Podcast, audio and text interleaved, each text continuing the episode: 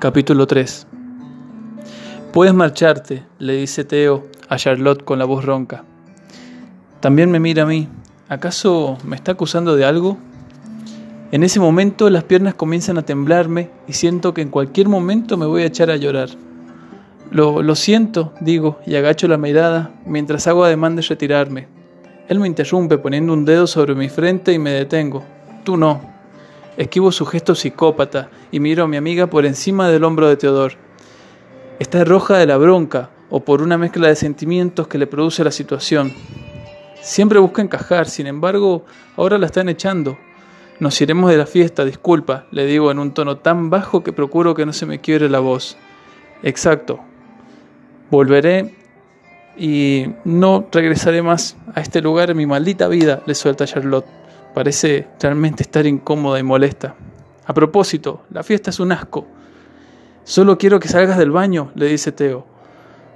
Se lo dice sobre un hombro y luego gira la cabeza para verme a mí. ¿Para qué quieres que me vaya? le pregunta. Ni loca dejaré a mi amiga contigo a solas. Mis ojos se posan en mis zapatillas y luego en las de él. Ambos llevamos las mismas Converse, solo que las mías son rojas y las suyas grises. Solo pretendo ayudar, dice, y parte de mi horror muta a una indescriptible electricidad entre mis piernas. Extiende su mano pidiendo la toalla húmeda con la que antes me estaba limpiando. Como sea, la sensación es muy similar a un nerviosismo, el cual no puedo distinguir cuánto es 2 más 2. Déjalo, le pido a mi amiga. De todos modos, en cualquier momento tendré que cambiarme la camisa y de forma obligada él tendrá que marcharse, ¿verdad? Porque lo hará. En ese instante Charlotte cede y le pasa la toalla mojada a Teo.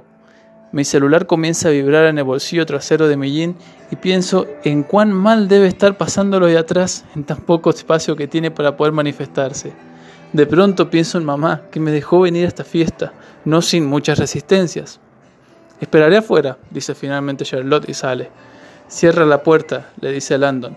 Si alguien pregunta por mí, diles que voy a comprar cigarrillos.